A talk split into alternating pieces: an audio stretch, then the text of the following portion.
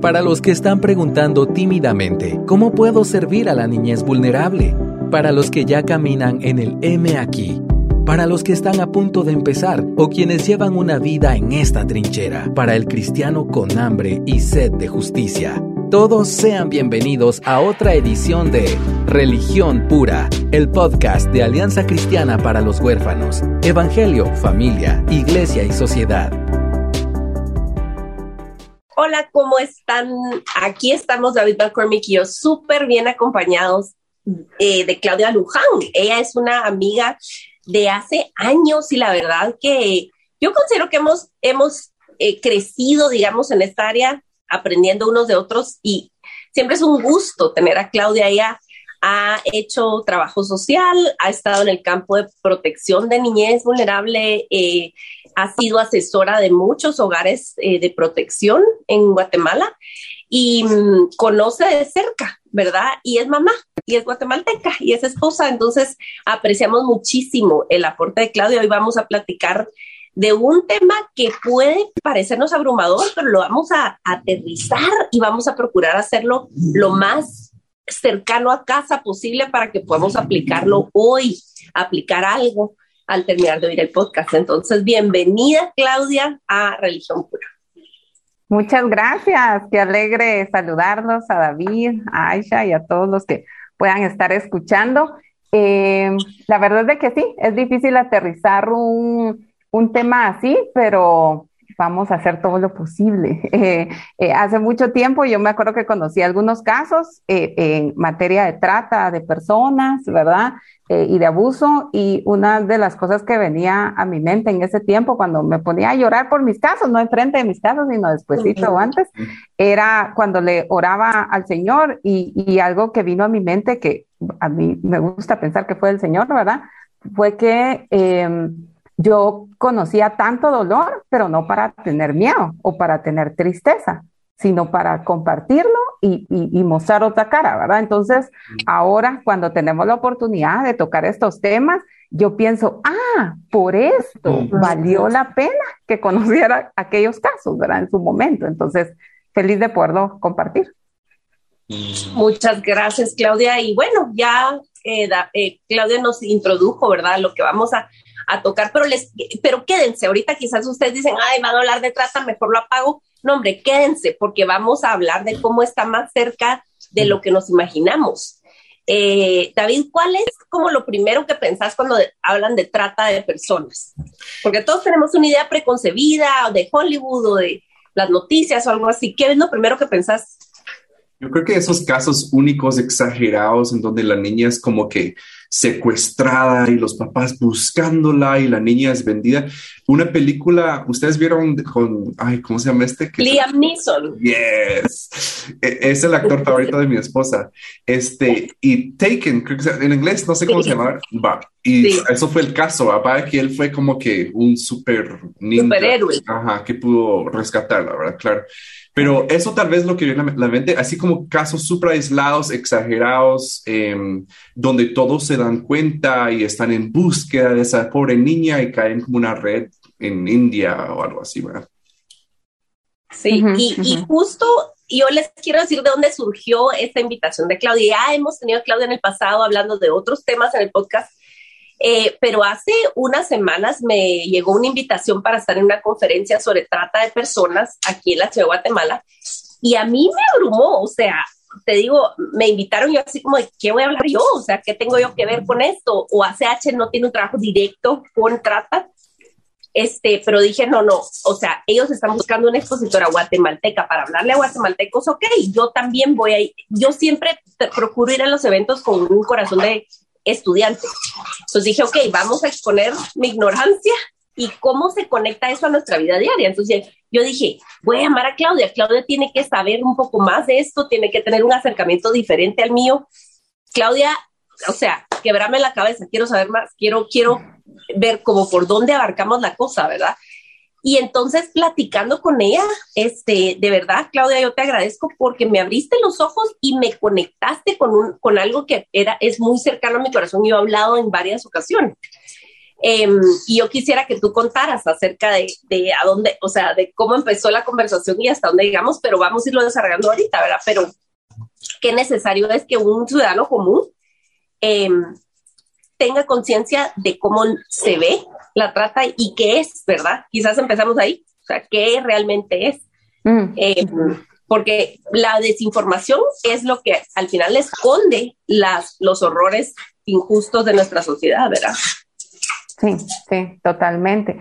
Para, para hablar un poquito qué es, yo quiero compartir lo que dice la ley, ¿verdad? Y, y, no quiero sonar como tan legalista, pero es que partamos de algo, ¿verdad? Entonces, partamos de aquí y luego quiero compartirles otra, eh, eh, otra como definición dentro de esa línea. Primero, la ley contra la violencia sexual, explotación y trata de personas en su artículo 47, quien lo quiera googlear en Guatemala y si no, busca en su país qué es que, cómo tipifica como delito la, trata en su país, ¿verdad? Porque no podemos defender algo que no conocemos. Eh, nuestra ley dice que la trata de personas constituye un delito eh, cuando se habla de captación, transporte, traslado, retención, acogida o recepción de una o más personas con fines de explotación. Y algo muy interesante es que la ley nos menciona qué es la explotación y dice, eh, las personas entenderán con fines de explotación cuando se hable de prostitución ajena, cualquier otra forma de explotación sexual o trabajos o servicios forzados, cualquier tipo de explotación laboral, la mendicidad, cualquier forma de esclavitud, la servidumbre, la venta de personas, la extracción o el tráfico o el tráfico de órganos, ¿verdad? Y al final también habla de adopción irregular, trámite irregular de adopción, pornografía, embarazo forzado o matrimonio forzado. Y eso es lo que nos dice la ley, ¿verdad? Abarca un montón de cosas y entonces, como hablábamos con Aisha en su momento, no estamos hablando de aquel lugar lejísimos por allá, por otro continente, ¿verdad? O eh, en la frontera, eso se da en algún lugar. No, también hablemos de que cuando hablamos de trata, hablamos de explotación, ¿verdad? Con fin de explotación. Y cuando hablamos de explotación es cuando nos pasamos del margen legal establecido de trabajo. Y algo que viene a mi mente es que al final quizás este tipo de elementos, cuando hablamos de un delito, eso está como muy por debajo de nuestros valores de verdad cristianos, considero yo, porque el delito es como ya lo último. Nosotros no deberíamos de ir más al fondo, a, a, a qué hay en el corazón para que tratemos hacia la persona. Y me viene a la mente, si quieren editan esta parte, un libro que leí de Isabel Allende, donde ella hablaba de en los tiempos de la esclavitud y hablaba de cómo se veían a los esclavos. Esto no tiene corte cristiano, ni mucho menos religioso, sino habla de la historia y dice, es que a los, a los esclavos se les veía casi como animales y se creía que no sentían dolor. Dice, y me impactó tanto porque no me cuesta pensar en nuestros tiempos cuando uno ve a alguien cargando un montón de leños o trabajando 14 horas o levantándose a las 4 de la mañana para carrear agua para X o Y, ¿verdad? Y uno dice, no, es que así están acostumbrados, es que esa gente así es, ¿verdad? Es que eso es lo que les gusta. Entonces, la tipificación del delito, pues ya lo leímos, googleenlo, ¿verdad? ¿Qué es trata y qué es explotación? Pero algo más importante es que hay en el corazón para que lleguemos hasta ese punto, cómo vemos a la persona, ¿verdad?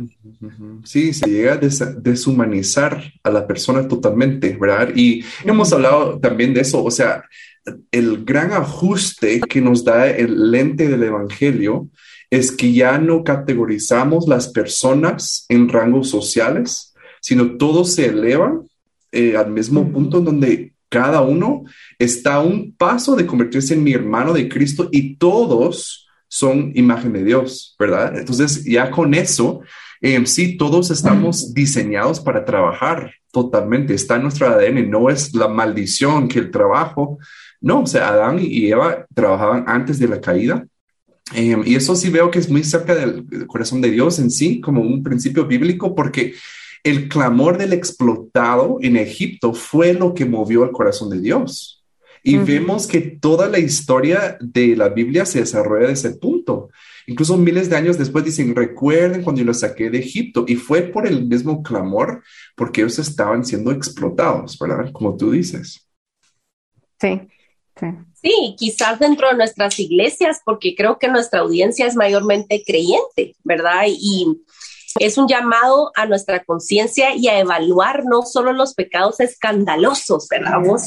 Eh, que dicho sea de paso, eh, uno de los especialistas que vino a esta conferencia habló de la malísima, de la malísima, eh, del malísimo ejemplo de Taken, de la película, porque eso no es el caso típico, dice él. O sea, lo que es es que desinforma, porque es este papá que es el superhéroe. Entonces, solo un superhéroe puede salvar a su hija y este es el caso típico y es aislado, lo cual es mentira. Y ese es como el, eh, eh, dentro de todo el espectro que, que hablamos de la ley, este es un extremo, ¿verdad? Y lastimosamente sucede más de lo que nosotros queremos admitir. Pero está todo esto desde cuestiones laborales, que quizás usted dice, señor, o sea, o señora, uy, no, yo, yo jamás, qué horror, un burdel, qué horror, una prostituta, un, sí, pero usted quizás tiene una fábrica y qué condiciones tienen sus trabajadores en la fábrica. Tanto es, bueno, a lo largo de la escritura, pero se me vienen a la mente Santiago y Colosenses, donde habla directamente a los amos. Dice, cuidado, amos, porque el clamor de sus, de sus empleados que no han recibido salario está digando a Dios. Y recuerden que ustedes tienen un amo que está en el cielo y les va a pedir cuentas. O sea, la Biblia no es como, eh, como gris o como medio, medio suave en, en, tratar el tema. O sea, es muy frontal y se reduce precisamente a lo que vos acabas de decir, David, de que eh, la trata cosifica a, a la persona, al prójimo la trata como, como un objeto. Y como yo mencioné en la conferencia, entonces no llegas de, de la noche a la mañana, no es un switch. Te educan y hay una cultura y un lenguaje. Claudia me decía cuando platicábamos para, para esta conferencia, para previo a, a que yo diera esa conferencia, me decía, mira, los términos en el lenguaje sí están fomentando algo sí estás enseñando a tus hijos. Y quizás a mí me gustaría que ahondara en, ese punto que pareciera pequeño, pero, pero no, no es. Algo importante es cómo percibimos al otro. Es que no les duele, es que así son. Ahí es que viera de dónde la traje yo, aquí está bien. ¿Por qué? Porque a veces nosotros decimos, no, si yo ni persona de, de apoyo tengo en casa, no, yo no, pero ¿cómo nos referimos a las personas, verdad? Y algo muy importante también es que en función de cómo nosotros seamos tan eh, eh, permisivos o tan, no sé, tan mente abierta con cómo nos vamos a referir o lo que, o de los chistes que nos vamos a reír, etcétera, ¿verdad?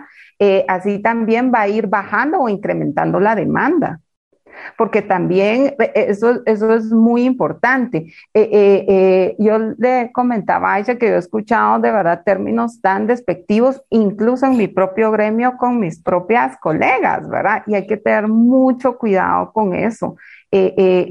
tratemos de pensar si nos estamos refiriendo a la otra persona como una persona, una creación de Dios, ¿verdad?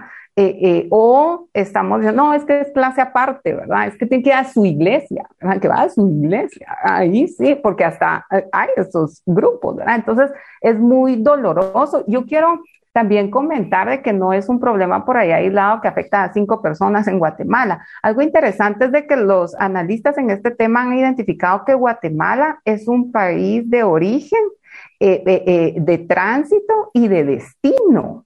Y entonces eso nos hace como tres veces vulnerables al montón de gente que hemos de tener eh, eh, bajo este eh, aspecto de lo que es la trata, ¿verdad? Entonces, quiero compartirles, hay un informe que se realizó hace algunos años UNICEF junto con CICIG y dice, de acuerdo a los hallazgos, se estiman 48.500 víctimas directas de trata con fines de explotación sexual. Y alguien dice, qué maldad. Hay un factor económico muy interesante y es que se estimaron cerca de 12.300 millones eh, en cuanto a ganancias. Yo, si hay alguien que nos escucha que es como yo, que no mucho los numeritos, a mí me tiene que decir cuántas veces me voy a Europa, entonces ahí sí ya me duele, ¿verdad? Pero con números solo así no. Pero para ponerlo, digamos, en un lenguaje más, más aterrizado, se estima entonces que las ganancias de, de todo este tema de trata es casi el doble del presupuesto estimado para niñez del 2014. Imagínense qué montón de dinero. ¿Y por qué? Ahí nos vamos a un tema más complicado, la demanda. Demanda. Aquellos que piden y ahí entra un tema bien complicado, que es también la pornografía, ¿verdad? Exactamente. Mira, algo que dijo Rally, eh, uno de los expositores, eh, no me acuerdo su apellido, eh, voy a averiguarlo y se los prometo para el siguiente episodio. igual su material todo es en inglés, pero bueno, él tiene varios libros y esto y él dice que eh, tus pecados privados siempre van a tener un impacto público. Mm. Es mentira, porque hay gente que tal vez dice, no, no, qué horror esa gente, y, tenés como estas categorías y estas em, como clasificaciones de pecado peor, ¿verdad? Que eso sí hace daño, yo no, yo no le estoy haciendo daño a nadie, yo solo veo en mi compu o yo en mi teléfono, eso es mi problema. No, porque hay, hay seres humanos involucrados en la producción de este material y normalmente em, yo me atrevo a pensar que la mayoría, no tengo datos, pero me atrevo a pensar que la mayoría son eh, víctimas de trata, de alguna manera u otra. Que haya manipulación en el proceso también lo convierte en trata, porque no es un, em, eh, una decisión totalmente libre, consciente, sino hay manipulación de por medio. Dentro de los ejemplos y para que vayamos aterrizando y que la audiencia pueda tener una idea de lo que puede ser un caso de trata. Yo compartí el testimonio que, me, impactó muchísimo a mí vivirlo hace, hace varios años ya. Eh, algo que no me dio tiempo de compartir ahí, pero que aquí me da, me da más tiempo. Fíjense que me pidieron es, en esa ocasión yo, mi esposo todavía estaba como pastor y entonces yo atendía a algunas, algunas mujeres, ¿verdad? Yo no soy consejera ni nada, pero bueno, la gente desarrolla un cariño y, y una identificación, entonces me pedían a veces eh, platicar conmigo.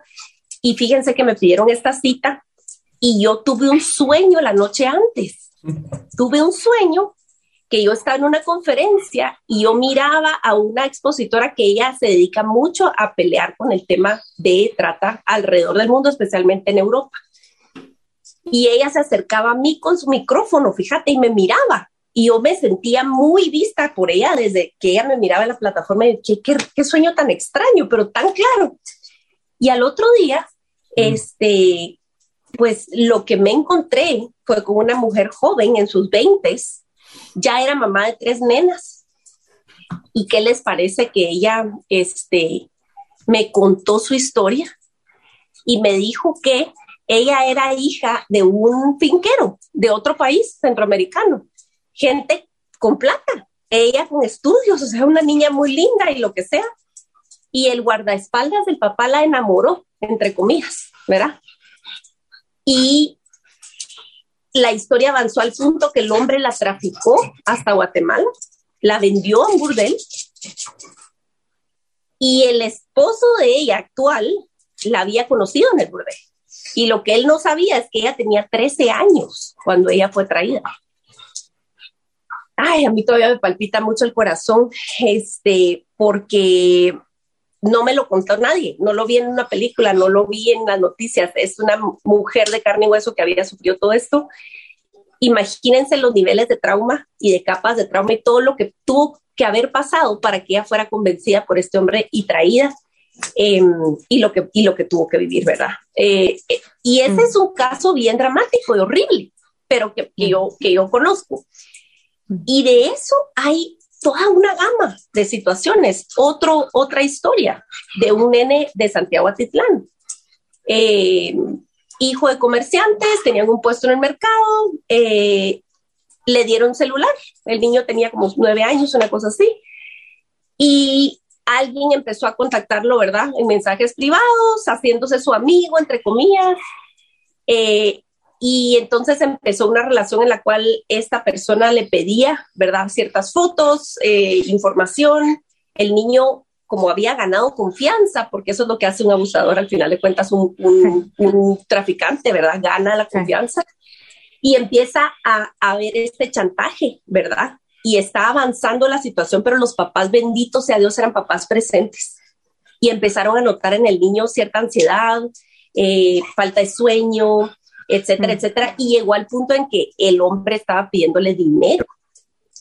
Y entonces amenazaba con hacerle daño a sus papás, que él sabía que, quiénes eran sus papás. En fin, el papá y la mamá se dieron cuenta y empezaron a cuestionarle, mi amor, ¿qué pasó? Mira, contanos, estamos para saber. Cuando, se, cuando oyeron la historia, ellos se, se fueron de espaldas pero bendito sea Dios, este par de papás recurrió a, alguien, ¿verdad? Tuvieron que llamar a un abogado y a, tomaron cartas en el asunto, pero no son casos aislados, ¿verdad? No, son casos aislados y hay mil maneras en que esto se puede desplegar. Y esto es en el tema de abuso sexual, ¿verdad? Y de tráfico, y de, de tráfico que más tiene que ver con paso de frontera ilegalmente, y la trata es lo que acabamos de decir, la venta de personas. Eh, eh, pero de verdad, eh, estas, estas cosas son horrorosas, no son, como yo dije allá, no son difíciles de encontrar, son difíciles de hablar, son difíciles de afrontar. y necesitamos hacerlo, ¿verdad? Pero no solo es eso. Claudia, tú me dabas un ejemplo otro día. ¿Qué tal cuando la gente dice, Ay, me voy a ir a tal pueblo, voy a conseguir una mi patoja? y se traen a una muchachita de 12, 13 años a trabajar que debería estar estudiando. Y son sueldos de hambre, pero como tú decís, lo racionalizamos y tal vez la buena intención es, pero aquí tiene casa y comida y, está mejor que lo que estaba ahí en la aldea polvorienta, ¿verdad? Sí, sí, eh, creo que un excelente ejemplo, no voy a decir que todas, pero muchas eh, eh, por ejemplo, ventas de tortillas, ¿verdad? Donde están por largas horas. Eh, algunas tiendas pudiera ser y sobre todo el apoyo doméstico, ¿verdad?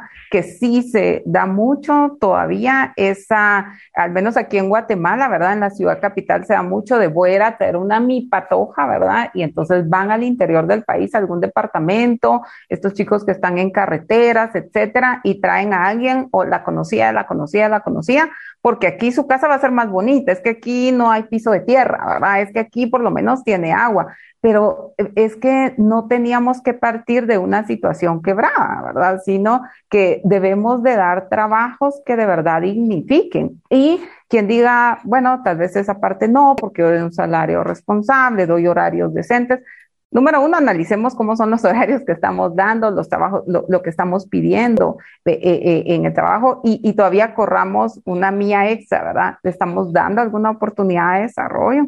Porque algo que me conmovió mucho fue pensar en el Padre Nuestro, ¿verdad? Eh, eh, mi, mi, maestra de Biblia, que no sabe que es mi maestra de Biblia privada, pero Nancy Lee de Moss, de Aviva Nuestros Corazones, ella decía en uno de los devocionales, en alusión al Padre Nuestro, ¿verdad? Santificado sea tu nombre. Y a mí siempre me cuesta cuando digo una frase, pero no sé bien qué significa, ¿verdad? Entonces también me puse a investigar y todo, y con la ayuda de ella, eh, ella hablaba de cómo la iglesia santifica su nombre, ¿verdad? Es decir, cómo nos casamos, cómo celebramos, cómo, cómo son nuestros eh, eh, sepelios, ¿verdad? Cuando se muere alguien, cómo es en la iglesia cuando estamos felices y cómo es en la iglesia cuando estamos tristes, cómo trabajamos, cómo damos trabajo. Eso es santificar su nombre. Y, y me conmovió tanto porque entonces uno puede pensar, santifico el nombre del Señor con cómo veo al otro independientemente de la condición socioeconómica. Entonces ahí es cuando ya nos vamos a eh, eso, eh, digamos, el elemento causal. El delito, pues es el delito y las penas en nuestra ley eh, siempre van a ser como punitivas, como de castigo, ¿verdad? Sin embargo, si nos vamos a lo causal, el corazón, cómo veo al otro, y, será que la forma en la que doy trabajo está santificando el nombre del Señor, ¿verdad? Y eh, algo muy interesante, en, en, la ciudad de Guatemala, por ejemplo, y estoy seguro que en todos los países, ¿verdad? Que nos escuchan en la región, eh, hay muchos bares, muchos como se llaman nightclub o barra show, ¿verdad? En Guatemala un alto porcentaje de las eh, niñas y de las jovencitas que van en, el tema de trata van a otro país, pero a veces se quedan en Guatemala, ¿verdad? Y se quedan en esos sitios. Y muchos de nosotros conocemos esos sitios. ¿Será que en algún momento cuando hemos visto a alguien que parece menor de edad, ponemos una denuncia anónima? Se pueden poner denuncias anónimas, ¿verdad?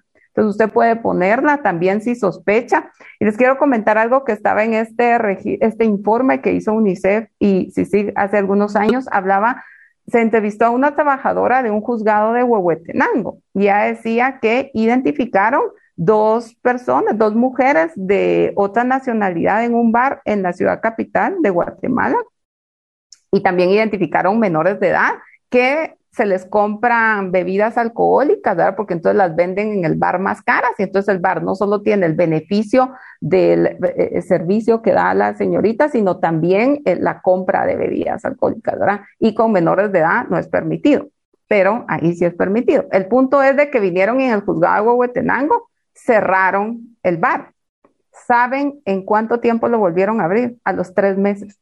A los tres meses lo volvieron a abrir y todavía pusieron precios de reapertura y entonces volvió a abrir el bar con un gran boom y nadie se acordó que cerraron porque tenían menores de edad. Algo muy importante es que no puede haber trata de personas sin que haya, eh, digamos, intervención pasiva o negligente de funcionarios públicos. Es imposible.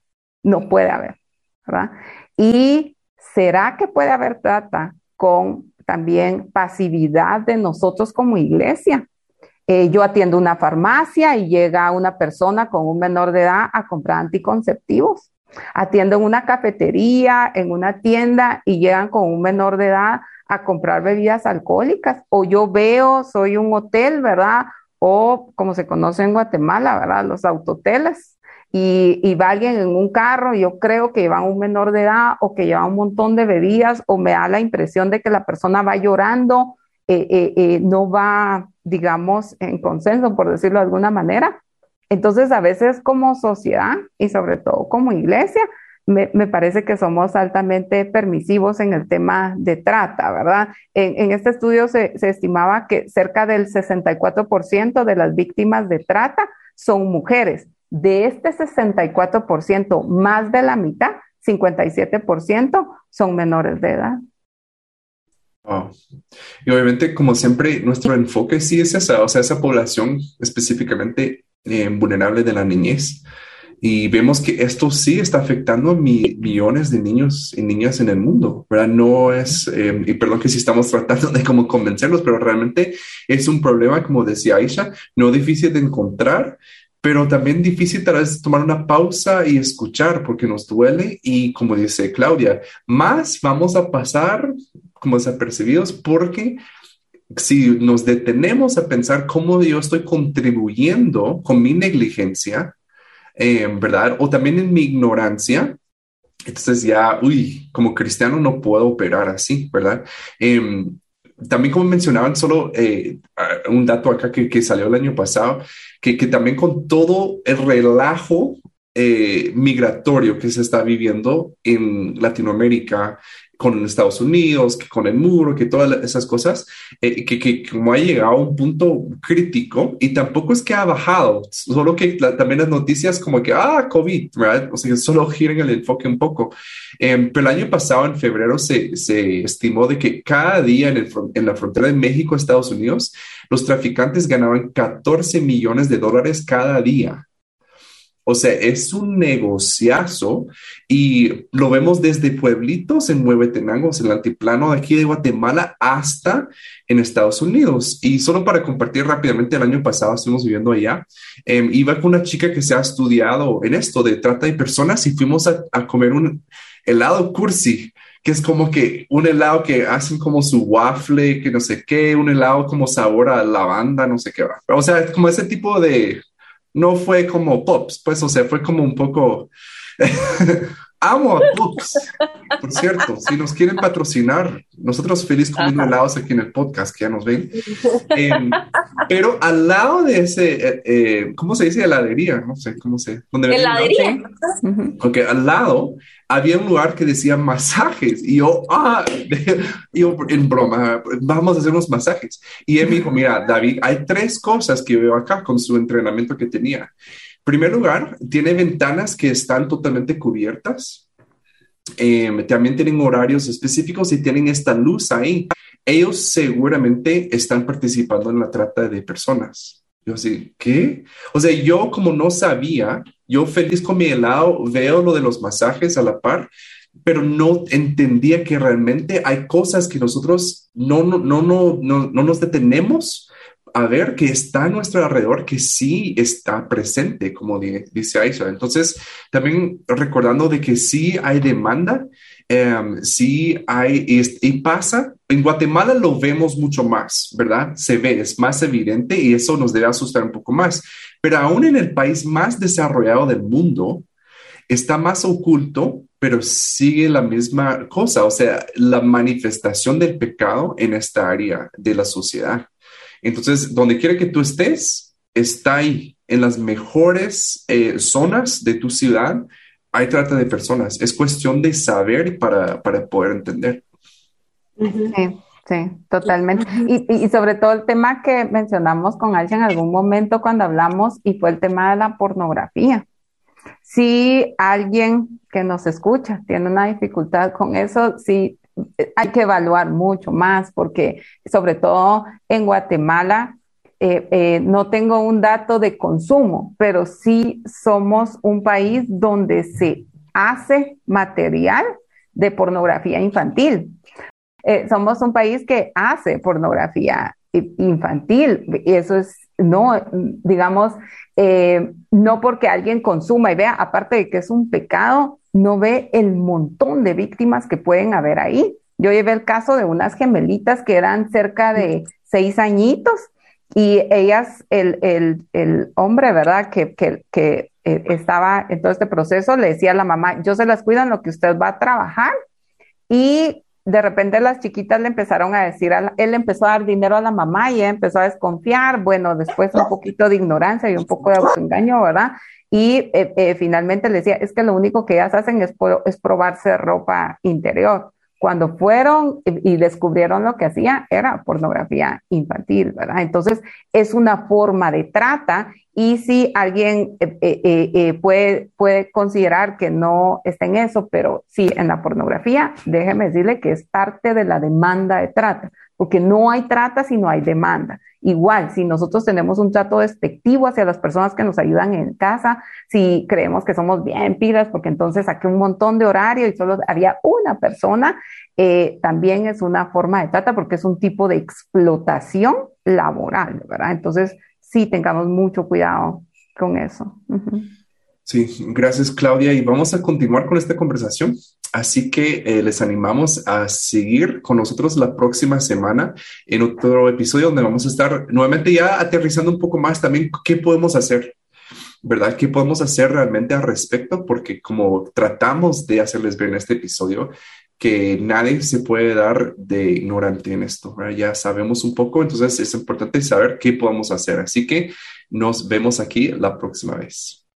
Porque la religión pura y sin mancha delante de nuestro Dios y Padre es esta, visitar a los huérfanos y a las viudas en sus aflicciones y guardarse sin mancha del mundo. Muchas gracias por acompañarnos en otro episodio de Religión Pura. Síguenos en nuestras redes como Alianza Cristiana para los Huérfanos.